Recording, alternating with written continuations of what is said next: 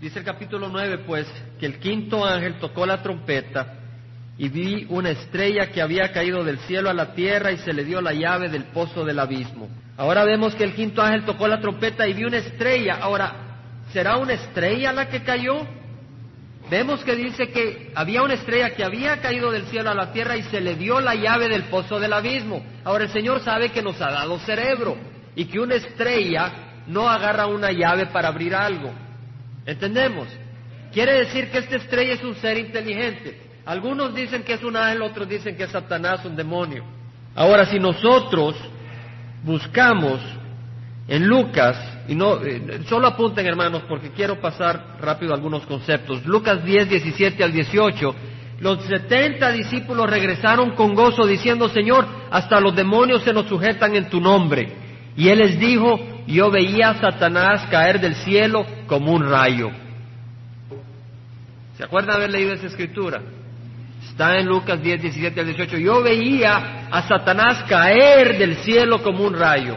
Ahora, Satanás es conocido también como Lucifer o lucero de la mañana. Y vemos en Isaías,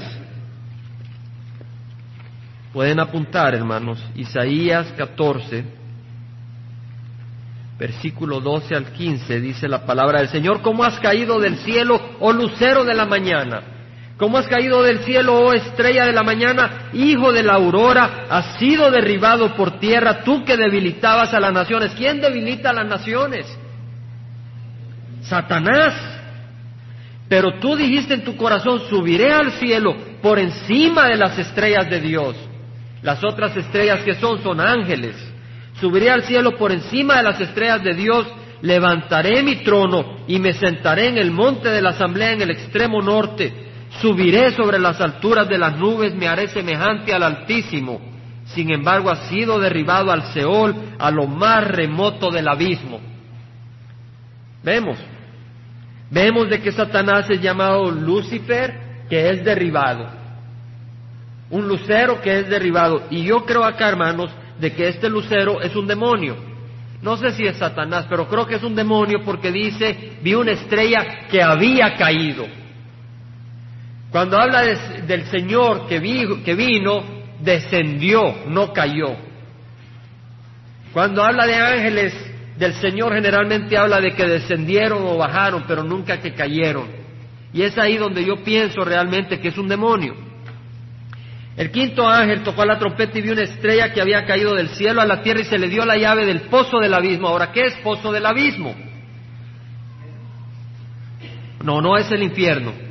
Eh, en inglés es bottomless pit, muy importante este concepto. En inglés es bottomless pit y en griego es freatos, abuso.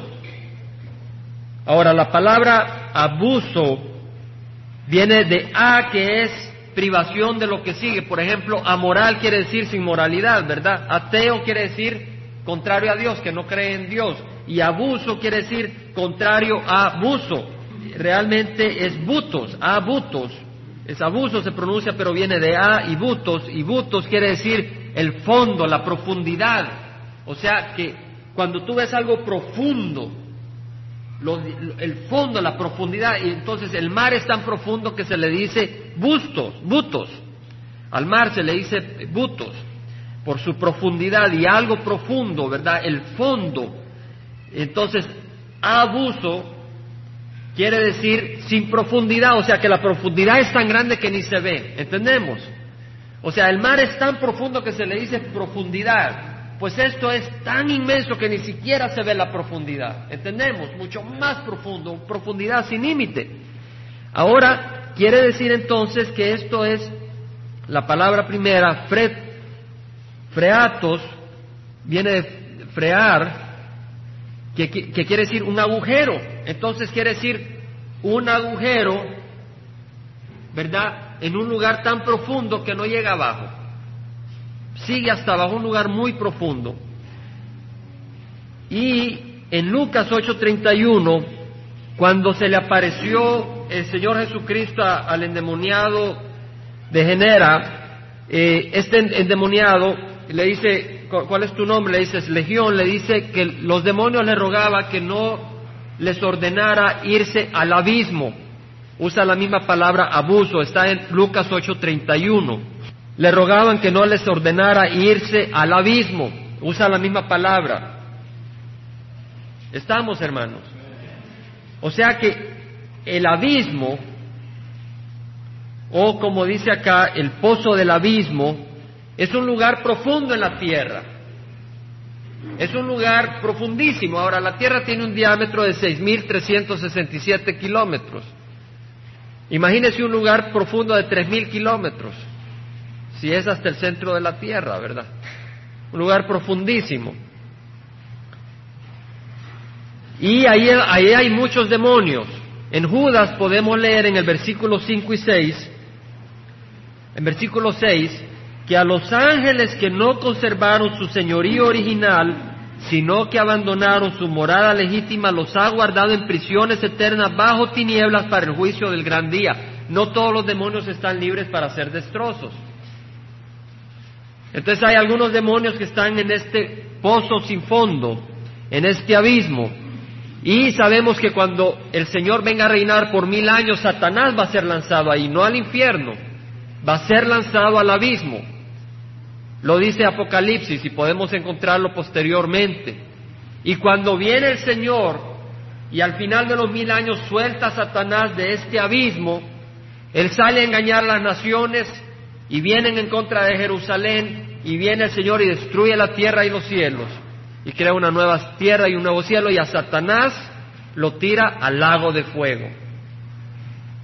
Si hay infierno, Satanás es tirado al lago de fuego, pero durante los mil años es tirado al abismo, a ese lugar de oscuridad. Pues vemos acá que cuando abrió el pozo del abismo subió humo del pozo como el humo de un gran horno, y el sol y el aire se oscurecieron por el humo del pozo. Imagínese, si abre este lugar, este demonio abre esta tapadera en, en donde sea, y sale un humo del centro de la tierra y se llena toda la tierra de oscuridad y salen langostas sobre la tierra.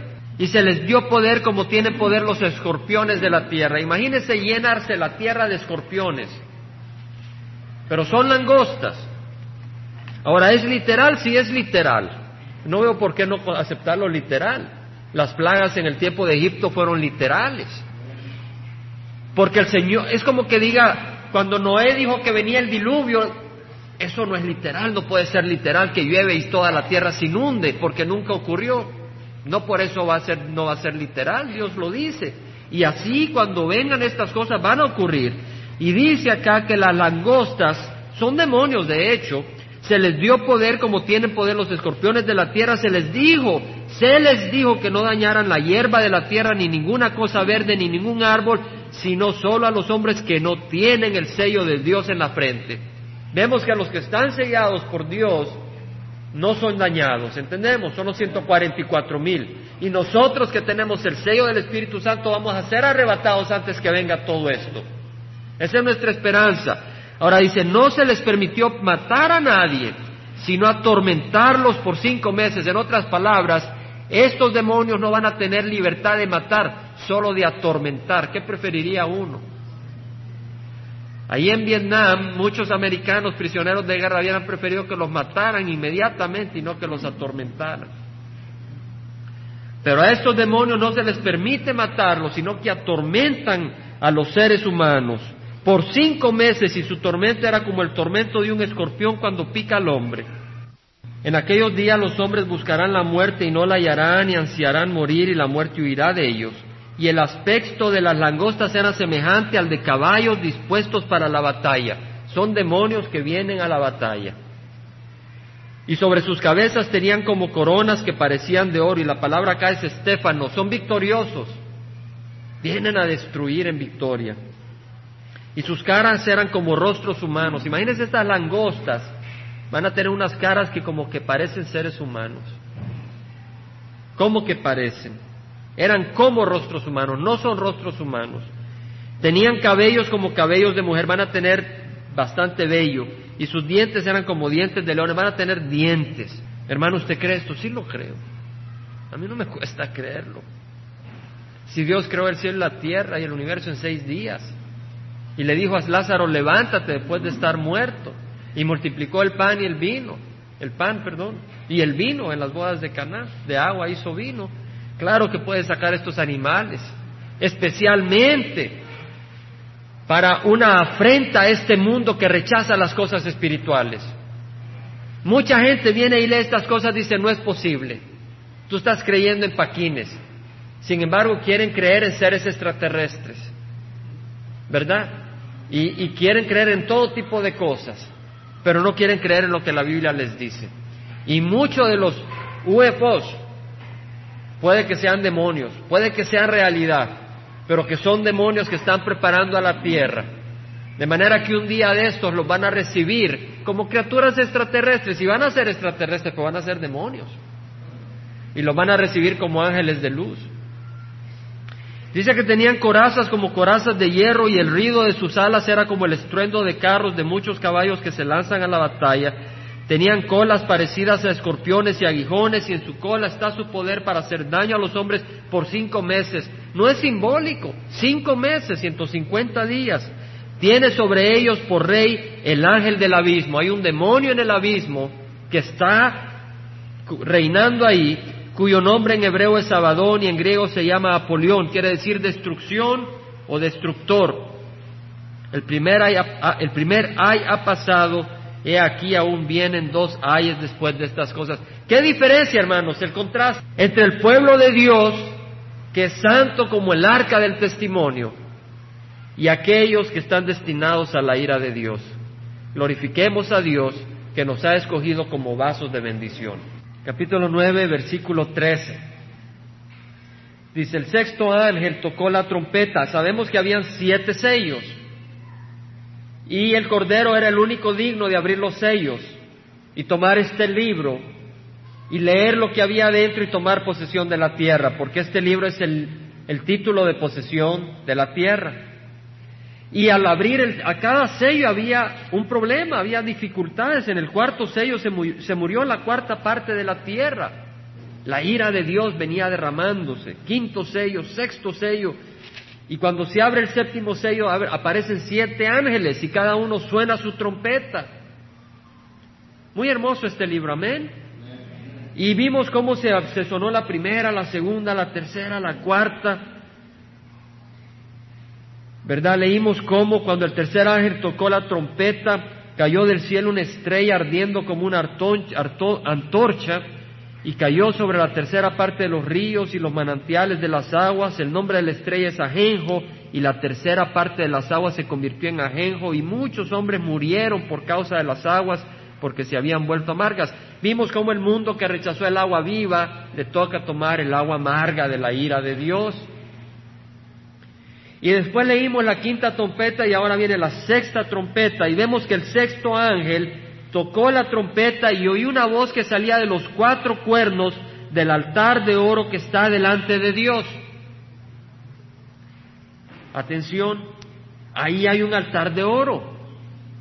Fíjese, la Biblia lo dice, lo creemos. Ahí lo dice la Biblia. Dice que hay un altar de oro con cuatro cuernos, los cuernos son símbolo de poder. Cuatro cuernos del altar de oro que está delante de Dios. Ahora, si, si leemos el capítulo 8, versículo 3, a veces es necesario, hermanos, comparar cosas. Y es el Espíritu el que nos está haciendo entender cómo el Señor es el diseñador de estas escrituras, Él es el arquitecto y cómo Él es la cabeza de todo este orden. En el 8, Apocalipsis 8, Versículo 3 leemos que otro ángel vino y se paró ante el altar con un incenciario de oro y se le dio mucho incienso para que lo añadiera a las oraciones de todos los santos sobre el altar de oro que estaba delante del trono. Vemos este altar de oro, ya habíamos hablado de ese altar de oro que está delante del trono. Y este altar está relacionado con las oraciones de todos los santos. Ahora, si vamos al libro de Hebreos, entenderemos un poco sobre este altar. Hebreos capítulo 8, versículo 1 dice, dice el autor, ahora bien, el punto principal de lo que se ha dicho es este, tenemos tal sumo sacerdote, aquí está hablando en el Nuevo Testamento, dice, tenemos tal sumo sacerdote el cual se ha sentado a la diestra del trono, a la derecha del trono de la majestad en los cielos. ¿Quién es la majestad en los cielos? El Padre, Dios, el majestuoso Dios que está en los cielos. A la diestra está sentado un sumo sacerdote. Dice, como ministro del santuario y del tabernáculo verdadero que el Señor erigió, no el hombre. Quiere decir que en el reino de los cielos, en el cielo, ahí hay un santuario. ¿Entendemos? Aquí lo dice la Biblia. Y en ese santuario está Jesucristo como sumo sacerdote. Él es ministro del santuario y del tabernáculo verdadero. Quiere decir que el que habitaba en la tierra no era realmente la realidad última, sino que era una semejanza de lo que hay en el cielo. ¿Entendemos, hermanos? La Biblia lo dice. Dice en el versículo 3, porque todo sumo sacerdote está constituido para presentar ofrendas y sacrificios. Ahora, antes el versículo 2 dice que fue el Señor el que erigió ese tabernáculo, no el hombre. ¿Quién erigió el tabernáculo de Israel? Él fue el que lo diseñó, pero ¿quién lo erigió? ¿Quién lo construyó? El hombre, el pueblo de Israel. ¿Entendemos? Con la dirección de Moisés pero recibiendo el plan de Dios, pero fueron manos de hombres que, construyeron ese tabernáculo. Aquí nos dice el autor de que el tabernáculo donde Jesucristo está sentado no es el verdadero tabernáculo que el Señor erigió, no el hombre. Se está refiriendo que este tabernáculo es la realidad máxima. ¿Entendemos, hermano? Y luego dice, porque todo sumo sacerdote está constituido para presentar ofrendas y sacrificios. Los sacerdotes ofrecían sacrificios y ofrendas. Aún ahora en la Iglesia Católica se ofrece el sacrificio de la misa, ¿cierto? Eso es lo que se hace, eh, con el concepto sacerdotal, pero las escrituras nos aclaran un poco realmente de qué tipo de pacto tenemos ahora en día. Y nos dice que todo sumo sacerdote está constituido para presentar ofrendas y sacrificios, por lo cual es necesario que éste también tenga algo que ofrecer Así que si Él estuviera sobre la tierra, ni siquiera sería sacerdote. Jesucristo dice, si estuviera en la tierra no pudiera ser sacerdote. Ustedes saben que Jesucristo no calificaba para ser sacerdote en la tierra, porque no era de la tribu de Leví. ¿Se acuerda que los sacerdotes tenían que ser levitas? Él no calificaba para ser sacerdote de acuerdo a la ley, pero Él es un sacerdote mucho más arriba que los sacerdotes de acuerdo a la ley, porque él es un sacerdote de acuerdo a la orden de Melquisedec.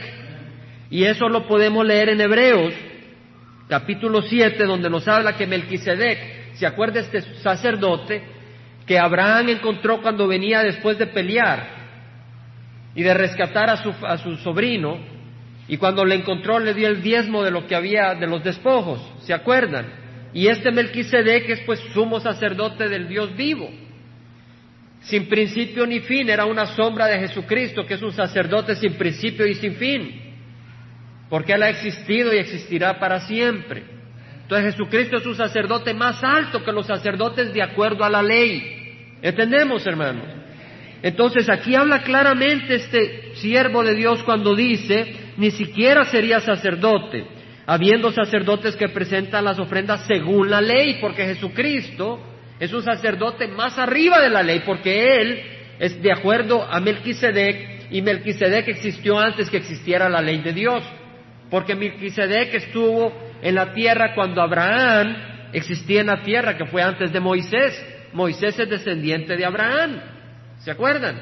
Moisés es descendiente de Abraham, quiere decir que Melquisedec era antes de la ley. Y dice luego, los cuales sirven, los sacerdotes del Antiguo Testamento sirven a lo que es copia y sombra de las cosas celestiales. Quiere decir de que el tabernáculo estaba hecho de acuerdo a un diseño ordenado por Dios, porque ese diseño era un símbolo, era una imagen, era una representación de cosas celestiales. ¿Entendemos? Muy importante, porque cuando estudiemos el Antiguo Testamento, lo, lo estudiamos entendiendo que tiene un significado más allá del Antiguo Testamento. Tal como Moisés fue advertido por Dios cuando estaba al punto de erigir el tabernáculo, como dijo el hermano, fue bajo la dirección de Moisés, pues dice él, mira, haz todas las cosas conforme al modelo que te fue mostrado en el monte. El Señor le mostró, le reveló a Moisés cómo construir el tabernáculo. Era un modelo ordenado por Dios porque era una proyección de las cosas celestiales. Ahora sabemos de que tenemos un sacerdote ahora que es Jesucristo y Él es un, es un sacerdote de un nuevo pacto. Ya no estamos de acuerdo al pacto antiguo porque como está escrito, y lo podemos leer en el capítulo 10 de Hebreos, capítulo 10, versículo 4, es imposible que la sangre de toros y de machos cabríos quite los pecados. Por lo cual al entrar Él en el mundo dice, sacrificio y ofrenda no has querido, pero un cuerpo has preparado para mí, en holocaustos y sacrificios por el pecado no te has complacido, entonces dije, he aquí yo vengo, en el rollo del libro está escrito de mí para hacer, oh Dios, tu voluntad. Versículo 10, por esta voluntad hemos sido santificados mediante la ofrenda del cuerpo de Jesucristo una vez para siempre. Este es el sacrificio que nos hace aceptables. Este es el nuevo pacto en Cristo Jesús. Jesucristo le dijo, esta es la copa de mi nuevo, del nuevo pacto. ¿Cierto? Entonces estamos claros acá de que eh, Jesucristo es el sumo sacerdote en el tabernáculo celestial, pero entonces si hay un altar de incienso en el cielo lo tuvo que haber en la tierra, ¿verdad? Y podemos ver en Éxodo, Éxodo capítulo 30, versículo 1, que el Señor le dice a Moisés, hermano, es muy importante estudiar la palabra del Señor. La palabra del Señor es fiel, el Señor es fiel, y al estudiar la palabra del Señor va a transformar nuestras vidas. El que estudia realmente la palabra del Señor no puede quedar inmóvil. O se endurece o es transformado. Pero la palabra del Señor no nos deja neutros. Y lo mejor es ser transformados, amén. Y no endurecerse. Porque ya leeremos lo que pasa cuando nos endurecemos. Pero la palabra del Señor nos va transformando. Si dejamos que nos transforme. Capítulo 30, versículo 1 dice, harás también, y esto es lo que quería compartir un poco. Hoy en la mañana estábamos cantando esa canción que decía, yo te siento Espíritu Santo. Estaba mi familia. Pero me llamó la atención porque la estaba cantando, pero en mi corazón dije, y aunque no te sienta, tú estás en mi corazón. ¿Entendemos? Es muy importante entender eso. No es solo si sentimos ese calorcito. El Espíritu Santo, el Espíritu Santo se recibe por fe, no por un sentimiento. Si usted dice, no tengo el Espíritu Santo porque no se me erizan los pelos, hermano, usted está dependiendo en sus sentimientos y no en la palabra del Señor. Nosotros dependemos de la palabra del Señor y Él va a hacer la obra. Al capítulo 30 dice, harás también un altar para quemar en él incienso de madera de acacia lo harás, de un codo, 45 centímetros será su longitud y un codo su anchura, será cuadrado y de dos codos su altura, sus cuernos serán de una pieza con el cuernos. Estos cuernos son símbolos de poder. Lo revestirás de oro puro. Este altar es de oro. Y luego dice, y sus cuernos, y le harás una moldura de oro alrededor. Y en el versículo 7 dice, y Aarón, Aarón era el sumo sacerdote, Aarón quemará incienso aromático sobre él, lo quemará cada mañana al preparar las lámparas. O sea que este altar que estaba en el lugar santo, no estaba en el lugar santísimo. Ya sabemos que el tabernáculo tenía dos secciones, que son, hermanos, el lugar santo y el lugar santísimo. En el lugar santísimo estaba el arca del pacto. Y ahí estaba el maná, estaba la palabra de Dios, o sea, la tabla de los mandamientos y estaba la vara de Aarón. ¿Verdad? Y encima estaba el propiciatorio y los querubines. Y luego estaba la cortina que los separaba. Y en el lugar santo estaba el, el altar de incienso, la lámpara, el pan de la propiciación. Ahora vemos entonces de que acá está este altar del incienso. Y dice, y Aarón quemará incienso aromático, era para incienso, no para sacrificios de animales. Lo quemará cada mañana y cuando Aarón prepare las lámparas al atardecer, quemará incienso. Habrá incienso perpetuo delante de Jehová por todas vuestras generaciones. Versículo 10 dice, Aarón hará expiación sobre los cuernos del altar una vez al año.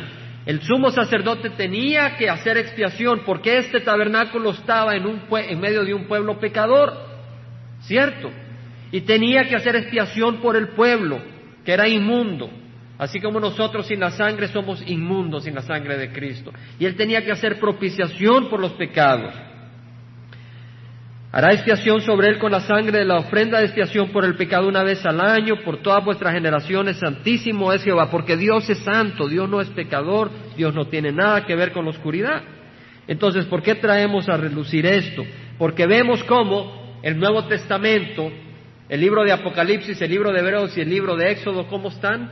En armonía, hermanos. Vemos, vemos cómo el libro de Hebreos nos dice que las cosas del tabernáculo son sombra de las cosas celestiales. En el libro de Apocalipsis vemos las cosas celestiales y lo comparamos con las cosas terrenales en el libro de Éxodo. ¿Entendemos? Y ahora podemos entender que este altar no es un altar de sacrificio de animales, es un altar de incienso. Y un altar de incienso habla de qué? De oración. Y vemos de que el sumo sacerdote es el que hace propiciación para que este incienso sea aceptable a Dios tenemos un sumo sacerdote que hace, con, que hace que nuestras oraciones sean aceptables a Dios. Ese sumo sacerdote es Cristo Jesús, que entró a ese altar a través de su sangre. Entonces vemos de que este, este altar también tiene cuernos y estos cuernos hablan del poder, porque en este altar hay poder. Las oraciones del pueblo de Dios tienen poder. Y cuando el enemigo nos hace creer que no hay poder, es porque él tiene miedo y tiembla. Pero debemos de creer de que la palabra de Dios es verdadera y debemos de orar con poder. Orar con poder no quiere decir gritar, pero orar creyendo las promesas de Dios. Necesitamos a veces orar específicamente por algo. Tomar un día y hermanos, este día vamos a orar por tal cosa. Este día vamos a orar por tal cosa y toda la congregación humillarnos en oración. Tal día vamos a orar por alcanzar nuestra vecindad. ¿verdad? La, obra del Señor es de mucho trabajo, pero ese trabajo solo puede venir si hay amor al Señor. Porque es lo único que puede motivar, nos puede motivar, si no, no vale. Y además, si el amor del Señor no nos motiva, pronto nos quedamos atrás. Lo único que nos va a hacer perseverar es el amor del Señor. Por eso el Señor le dijo a Pedro, Pedro, ¿me amas? Tres veces le preguntó, porque era lo único que lo iba a motivar a seguir adelante el amor al Señor. Y seguimos entonces, hermanos, este sexto ángel toca su sexta trompeta, su trompeta, y dice el sexto ángel que tenía la trompeta suelta a los cuatro ángeles que están atados junto al gran río Éufrates. Estos ángeles están atados, hermanos, no son ángeles de Dios. Porque la palabra del Señor dice aún de los discípulos, si ustedes permanecen en mis palabras, entonces son verdaderamente mis discípulos, conocerán la verdad y la verdad los hará libres. El siervo de Dios no está atado. El que está atado acá es el siervo de Satanás. ¿Cierto? El Señor es el que lo ata. El Señor ha atado a estos ángeles malignos, a estos ángeles demoníacos. Y veamos que son ángeles, dice la palabra del Señor, que Satanás se viste como un ángel de luz, que no es de sorprender, y así sus siervos como ministros de justicia. Y estos cuatro ángeles están atados junto al gran río Éufrates. El río Éufrates todavía existe. Es un río que desemboca en el Golfo Pérsico y pasa por Irak y pasa por Siria. Y este río es el río que existía ahí cuando existía el paraíso terrenal. La palabra de Dios dice que ahí estaba el río Éufrates, por ahí pasaba, por el paraíso terrenal. Y ahí estaba Babilonia. Babilonia, no en el paraíso terrenal, pero más allá hacia el noreste, noroeste, estaba Babilonia, junto al río Éufrates. Y ahí en la zona de esa área fue donde ocurrió el primer asesinato, ¿verdad? Donde Caín mató a Abel. ¿Verdad? El paraíso. O cerca del paraíso, no el paraíso, porque ya habían sido echados. Pero vemos pues que el Señor ahora viene y desata a estos ángeles, que, que no son ángeles de luz, sino que son ángeles de destrucción. El Señor Jesucristo dijo, yo he venido para que tengan vida y la tengan en abundancia, el ladrón viene para robar, matar y destruir. Y estos ángeles son ladrones, estos ángeles son demonios que tienen odio a la humanidad, odio a Dios y vienen a destruir. Dios es el que los tiene atados y Dios los desata por un tiempo. Así que dentro del caos que viene, dentro del desorden que ocurre, cuando estos ángeles son desatados, vemos que hay alguien que está en control. que es el Señor Jesús. Vemos, en la tierra va a haber un descontrol, la gente no va a entender, la gente se va a desesperar, qué desorden, qué caos, qué tremendo. Pero hay alguien en control y es Dios. Y aún ahora en el desorden que hay, hay alguien que está en control y es Dios. Pero Él está permitiendo los desórdenes, Él permite las guerras, Él permite las amenazas, los suicidios, los asesinatos, las explosiones, la destrucción. ¿Por qué? Porque el mundo dijo, no queremos que tú nos gobiernes. No queremos que tú nos gobiernes, queremos nosotros ser rey de nuestras propias vidas. Y el Señor ha dado a probar un poco la medicina al mundo de lo que ellos han pedido para que clamemos y buscamos al Señor de regreso porque nos ama. Y vemos que estos ángeles fueron desatados, que habían sido preparados para la hora, el día, el mes y el año para matar a la tercera parte de la humanidad. Hermanos, estaban preparados. ¿Por quién? Por Dios. Fíjense que no estaban preparados para cuando ellos quisieran, sino para la hora, el día, el mes y el año que Dios tenía planeado. Algunos dicen, Jesucristo viene tal fecha. Él dice que nadie sabe el día ni la hora. Ellos no lo van a poder adivinar. Es el Señor el que decide cuándo. Y es el Señor el que decide en qué momento estos cuatro ángeles son desatados para matar la tercera parte de la humanidad. Ahora, hermanos, la tercera la parte de la humanidad es una gran cantidad de gente. Vimos que en el cuarto sello se destruyó la cuarta parte de la humanidad. ¿Se acuerdan? Y si se destruyó la cuarta, quedan tres cuartas partes. Y si de tres destruye una, tercera parte, quedan dos. Dos de cuatro quiere decir la mitad de la humanidad ha muerto para ese momento. Si no contamos todos los que murieron a través de las aguas amargas y otros juicios. O sea que para este momento tal vez de cada cuatro personas ha quedado una en la humanidad. Imagínense.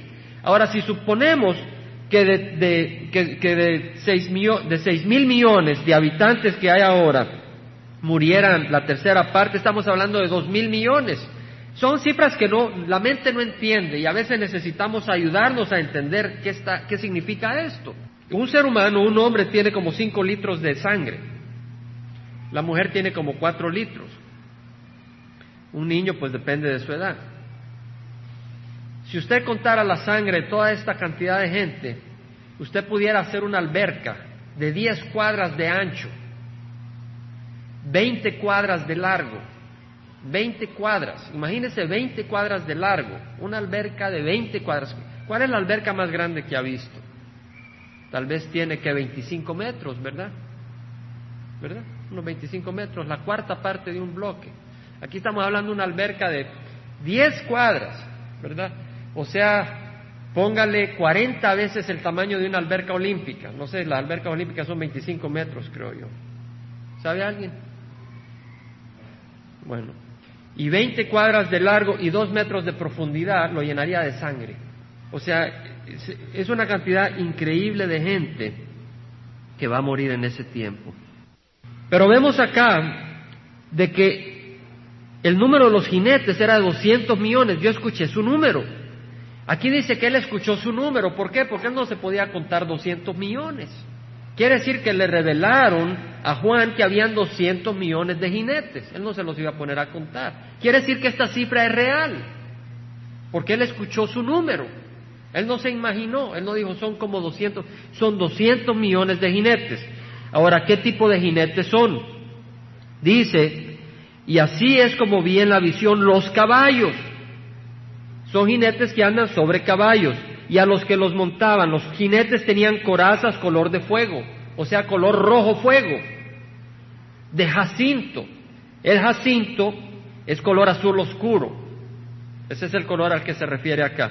Y de azufre, ese color amarillo claro.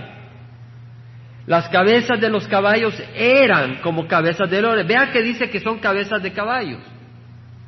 La cabeza de los caballos eran como cabezas de leones. O sea que son caballos, pero con cabeza de leones. Yo nunca he visto un caballo con cabeza de león o cuya cabeza se parezca a una cabeza de león. Obviamente son seres no naturales, sino sobrenaturales, como las langostas. ¿Se acuerdan cuando leímos las langostas? Que eran demonios. Aquí vemos estos caballos son seres sobrenaturales, porque es más, de su boca salía fuego. Nunca he visto que de un caballo le salga fuego de la boca. Algunos dicen que son eh, tanques y que Juan los explicaba de esa manera porque no habían tanques en ese tiempo. Hermanos, yo creo que no son tanques. Yo creo que son simplemente caballos cuyas cabezas son como de leones y de su boca sale fuego, humo y azufre. Y no tengo ningún problema de entenderlo, tanto que crea la palabra del Señor. Así de sencillo, ¿verdad? Entonces de su cabeza, porque vemos que son cabezas de leones, de su boca sale fuego, humo y azufre. Ahora, hermanos, dice que la tercera parte de la humanidad fue muerta por estas tres plagas, por el fuego, el humo y el azufre que salían de sus bocas. Imagínese, si sale fuego, ¿qué le va a pasar a la gente que esté ahí? Se van a quemar. Y los que no están ahí se van a asfixiar. Imagínese lo que es una nube de humo, de azufre. Y acá vemos de que la gente se va a asfixiar. La tercera parte de la humanidad fue muerta por estas tres plagas, porque el poder de los caballos está en su boca y en sus colas. Yo nunca he visto un tanque con cola. Para mí es más fácil creerle a Dios y que si Él dice algo, eso es. Ahora, si Él me dice que es un símbolo, ya es distinto. ¿Entendemos?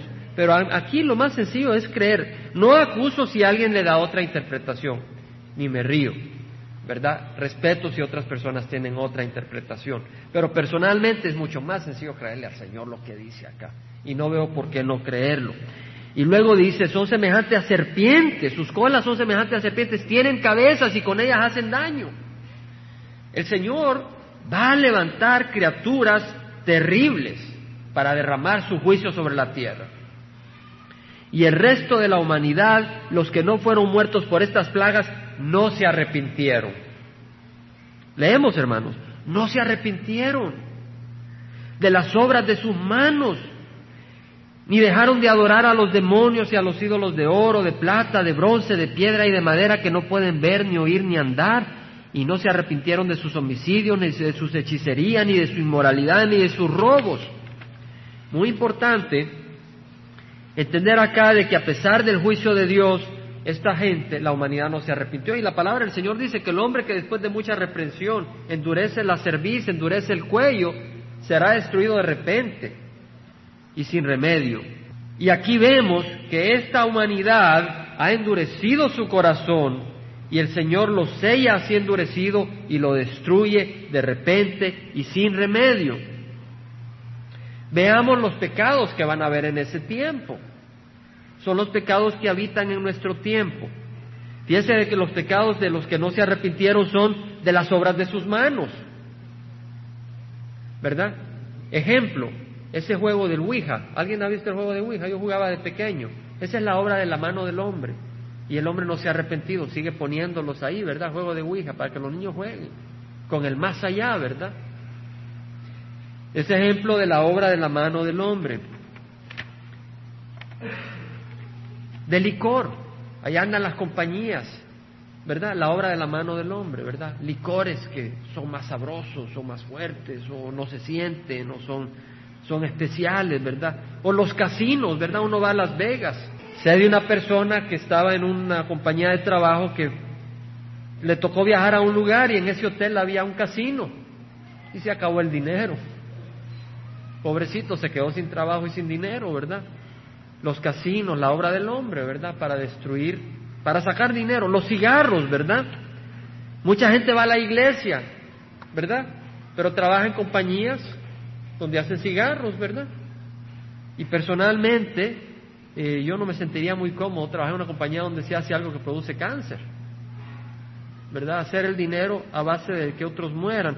O la obra de las manos, las películas violentas, o las películas liberales, o los vestidos inmorales, o los libros vulgares, o las estatuas inmorales, la obra de las manos del hombre. No se van a arrepentir cuando venga el Señor, ¿verdad? Ni dejaron de adorar a los demonios en El Salvador. Hace como seis años que estuve de visita, me compartió un hermano de la Universidad Evangélica que habían ya 14 iglesias demoníacas en San Salvador donde adoraban a Satanás. ¿Cómo es posible? Eso ni se mentaba antes. Pero la, adoración a Satanás crece, ¿verdad? La atracción a Satanás. Gente le está vendiendo su alma a Satanás. Adoran a Satanás. Acuérdese, Satanás se viste como ángel de luz. Y a los ídolos de oro, de plata, de bronce, de piedra y de madera que no pueden ver, ni oír, ni andar. Ahí anda mucha gente sus cositas de metal o de madera que supuestamente los va a bendecir y los va a proteger, ¿verdad? Y acá dice, ídolos de oro, de plata. Y no se arrepentieron de sus homicidios, no tenían un corazón contrito, ni de sus hechicerías. La palabra hechicería me llamó la atención mucho. La palabra hechicería en griego es farmaquía. Suena, ¿verdad? Farmaquía suena a farmacia, ¿verdad? De hecho, se usaba para indicar uso de drogas. Uso de drogas para, ¿para qué? para ponerse en ese nivel emocional y espiritual del más allá que se usaba en ese tiempo. Pero hoy en día se usan las drogas. Y el Señor dice que no es bueno. ¿Es la droga un pecado mayor que otro pecado? No. El Señor nos quiere limpiar de todo esto, amén. Y nos rescata de todo esto. Pero los que tienen el corazón cerrado a Dios no son liberados y no se arrepienten de estas cosas ni de su inmoralidad, ¿verdad? Hay mucha inmoralidad, ni de sus robos. Muy importante eh, buscar ser honestos en el trabajo, en la casa, con el gobierno, ¿verdad? Pagar los taxes. No me gusta que Uncle Sam me cobre taxes. Versículo 12 dice, tened cuidado hermanos, no sea que alguno de vosotros haya un corazón malo de incredulidad para apartarse del Dios vivo. Muy importante, hermanos, muy importante no desanimarse en el camino del Señor. Lo comparto con una congregación que está siendo atacada por el enemigo. Ahora, si una congregación no está siendo atacada por el enemigo, yo me pregunto qué están haciendo. Amén. Porque si Satanás realmente es el príncipe de las tinieblas y hay una congregación que predica a Jesucristo, yo creo que, y que busca a Jesucristo, yo creo que Satanás la va a atacar. Y cuando ocurre eso, a veces pedimos y tal vez no oímos la respuesta. A veces buscamos y no sentimos, ¿cierto? Cuidado. Por eso no nos desanimemos. Porque nuestra fe está en Cristo Jesús. No está en nuestros sentimientos. ¿Verdad? sino en Cristo Jesús. Entonces nos dice el Señor, tened cuidado de no tener un corazón de incredulidad. Y no dice un corazón de incredulidad, sino que dice un corazón malo de incredulidad. Cuidado de no creerle al Señor sus promesas. Solo porque tal vez pasa esto o pasa lo otro en nuestra lucha espiritual. Cuidado. ¿Por qué lo dice, hermano? Porque yo soy tentado en esa área y me imagino que tal vez ustedes son tentados en esa área. A veces estamos en la lucha. Por eso tenemos que congregarnos y poner los ojos en el Señor y no nos desanimemos si el Señor no responde de la manera que creemos o si pasamos dificultades y nos sentimos quebrados. Te sientes quebrado, te sientes golpeado, bienvenido al club. Si tú quieres ser útil para el Señor, vas a ser golpeado y vas a ser herido. Pero ¿sabes quién te va a curar tus heridas? Jesucristo. Jesucristo. Vamos a pedirle que cure nuestras heridas. Padre Santo, te damos gracias por tu amor. Te damos gracias por este rebaño que te ama y te busca, Señor. Te doy gracias por los jóvenes, Señor. Yo no los miro de menos en lo absoluto, veo en ellos un gran potencial. Los que mencioné como los que no mencioné. Pero no soy yo, sino que eres tú el que los llama para vivir para ti. Y Señor, que nosotros mayores también seamos ejemplos de consagración y de entrega. Como dijo Josué, mi, y en cuanto a mí y mi hogar, serviremos a Jehová. Y así te ruego, Señor, que nosotros como familia y cada familia nuestra sirvamos a Jehová. Y entreguemos nuestras vidas como sacrificio agradable a ti y nuestras oraciones como un aroma agradable porque pasan a través de Cristo Jesús, nuestro intercesor ante Dios. Señor, te rogamos que derrames tu bálsamo sobre nuestras heridas. Yo soy herido muchas veces No digo por un hermano o una hermana, soy herido por el enemigo. Use lo que use. Y así los que aquí te siguen, Señor, tendrán que ser heridos. Pero te rogamos que tú derrames tu bálsamo y tu fortaleza y que no haya un corazón malo de incredulidad en nuestros corazones, pero que oremos con fe, no haciéndote a ti nuestro siervo, sino nosotros sirviéndote a ti, Señor. Restaura nuestra fuerza, nuestro ánimo y ayúdanos, Señor, a que en nuestro hogar haya paz